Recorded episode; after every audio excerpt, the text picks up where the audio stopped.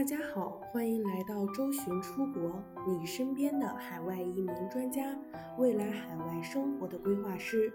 移民的道路有困惑，有困难，我们一直一路同行，一路相伴。更多移民、教育、海外生活、资产配置的相关资讯，请关注周寻出国 VIP 服务热线：四零零六二四六五幺幺。澳洲政坛上周末刚刚结束了一场精彩的宫斗大戏，新总理莫里森几乎是捡漏上位，在挨个干掉毕晓普和达顿之后，莫里森当上党首，成为新一届澳洲总理。对于广大移民来说，莫里森的上任或将迎来一次重大的转机。新总理莫里森对移民一直持以相对比较温和而非激进的态度。此前，在达顿呼吁缩减移民配额的时候，莫里森就一直持反对态度。当时他就警告达顿及其支持者，将移民配额降至如今的十六万，会影响澳洲的经济增长、税收收入，并且加剧人口老龄化。不料这次达顿逼宫不成，反落入莫里森手中，一场针对内政部的好戏就此悄悄上演。就在上周末，新总理莫里森迫不及待对此前达顿统领的内政部发起了一轮拆分。根据悉尼先驱晨报的报道，莫里森表示，今后他将把人口问题放在经济发展的首位。在最新公布的内阁成员名单中，虽然达顿留住了内政部长一职，但是内政部最重要的政务之一——移民已经被重新剥离出来。这个举动或将改变所有移民群体的命运。报道称，莫里森将移民事务从内政部中抽离，并单独成立移民部，全称是移民、公民和多元文化部。达顿将不再管理澳洲的移民事务，这将是对达顿权力的一次极大的削减。那么，大家最好奇的是，重新建立的移民部将由谁来管理呢？新部长对移民会持有什么样的态度呢？在悉尼先驱晨报公布的部长名单上，可知新移民部长将由此前助理金融部科尔曼负责。他对移民的态度，从其推特账号中转发前入籍和多元文化事务部长的内容就能够清晰可见。推特中说，反对移民的言论不能代表政府立场和广大澳洲人民的想法。我们将会始终坚持一个无差别对待移民政策。从目前外媒的报道来看，相信大家已经能够非常清晰地感受到新总理莫里森和新移民部长科尔曼对移民问题所持有的态度。根据 SBS 的报道，本周新的移民部长就将宣誓就职。相信这一切都意味着移民的春天或许真的要到来了。不过，小伙伴们也不用太纠结，毕竟他们只是在考虑换城市，不是考虑关停或直接变证。这个问题咱们可以先放一放，今天就一起来看一看幺八八 B 这个项目。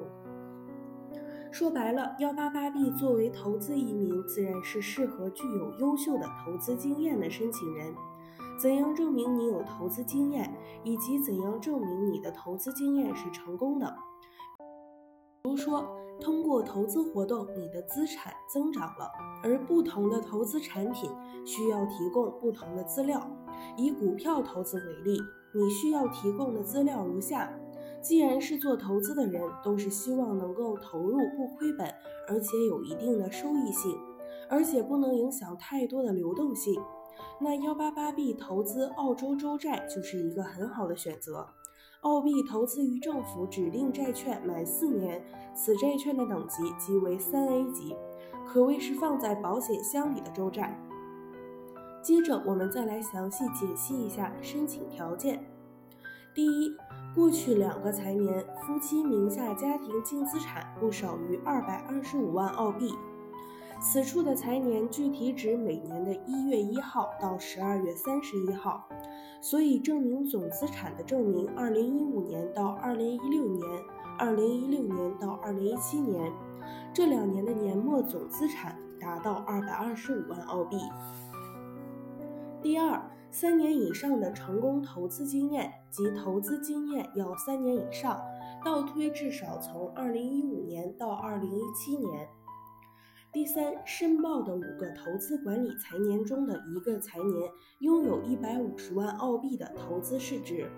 从二零一二年到二零一三年，二零一三年到二零一四年，二零一四年到二零一五年，一五年到一六年，一六年到一七年，这五个财年中，至少拥有其中一个财年中拥有一百五十万澳币的投资市值。财年从每年的一月一号到十二月三十一号。第四，通过合法途径赚取一百五十万澳币。重点词汇在于合法和赚取一百五十万。合法即需要对此笔资金进行解释来源。合法的，比如政府不接受民间放贷等民间形式的资金赚取。第五，商业移民甄选 EUI 打分不少于六十五分。EUI 打分中，幺八八 B 打分是比较简单的，几乎是不会有打分不够。由于年龄和净资产两项是 P 加分项，如果分数不够，就可以用其他项来加分，比如学历、投资经验。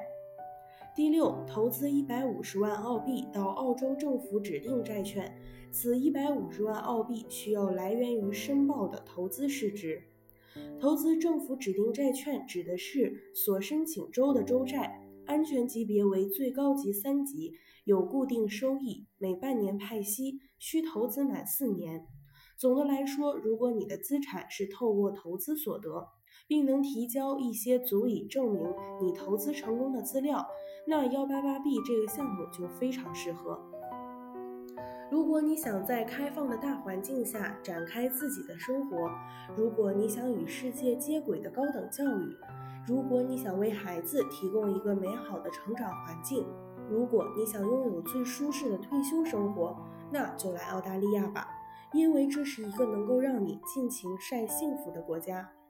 想详细了解更多澳洲移民，可以添加微信客服幺三九幺六二九五九五四。更多移民资讯，请关注官方微信公众号“周巡 Visa” 以及官方微信服务号“周巡移民”的拼音全拼。我们下期再见。